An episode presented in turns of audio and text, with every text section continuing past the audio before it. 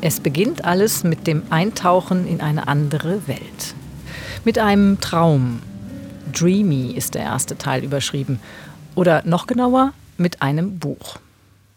In Franck Bedrossians Don Quixote Concerto sind die Orchestermusiker zunächst Lesende.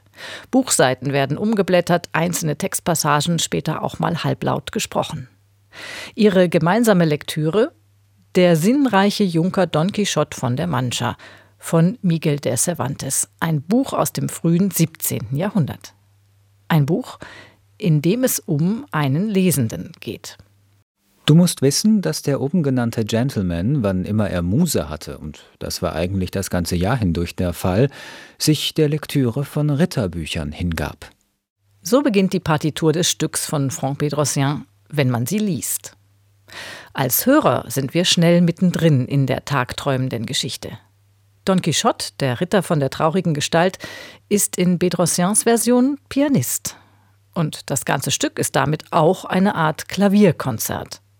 Ein Genre, das der Komponist eigentlich kritisch betrachtet. The concerto is a very prestigious uh, genre with a fabulous history, articulated mostly with a kind of heroic fantasy. Ein Solokonzert ist ein geschichtsträchtiges Genre. Meistens kommt es mit einem heroischen Gestus daher, mit einer Art heroischer Fantasie.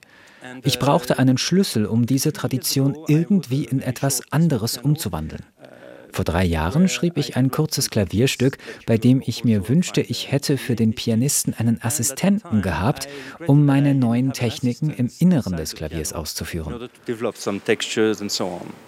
And uh, because uh, literature has always been a kind of a constant inspiration for me.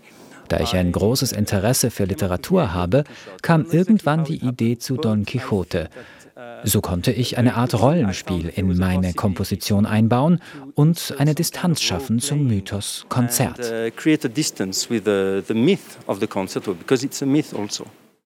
Franck Bedrossian besetzte also die Rolle des Sancho Panza, des Begleiters von Don Quixote, mit einem Schlagzeuger, der im Inneren des Klaviers spielt.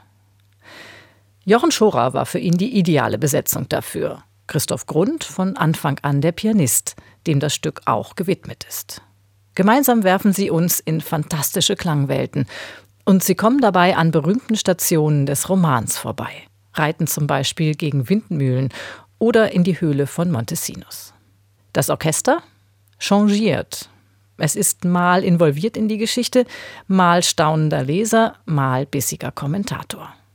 Bedrossian erfindet verschiedene Ebenen des Spiels, zum Beispiel für die Streicher das Bowwriting, bei dem sie mit dem Bogen Buchstaben aus dem literarischen Text auf das Instrument schreiben.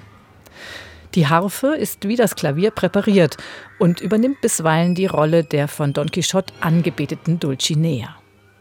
Die Bläser und Orchesterschlagzeuger bilden malerische Geräuschkulissen. Dann wieder plötzliche schroffe Markierungen im Geschehen, als wollten sie widersprechen. Die Ebenen vermischen sich. Wir geraten hinein ins Verrückte des Geschehens, verlieren uns beim Hören vielleicht in den reichen Fantasien. Denn im Moment einer musikalischen Erzählung sind die Klänge Realität.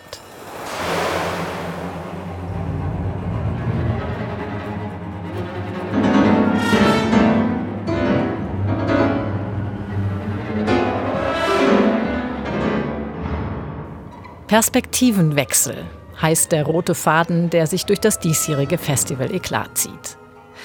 Im Orchesterkonzert der SWR Jetzt Musik changiert die Perspektive musikalisch. Wenn etwa im neuen Werk von dem türkischen Komponisten Turgut Erçetin in Australien geborene neue Musiksolisten sich erstmals mit Instrumenten der westeuropäischen Barockmusik beschäftigen, wie der Barockoboe, dem Chalumeau oder dem Cembalo, um dann auf ein einige Herz höher gestimmtes modernes Orchester zu treffen.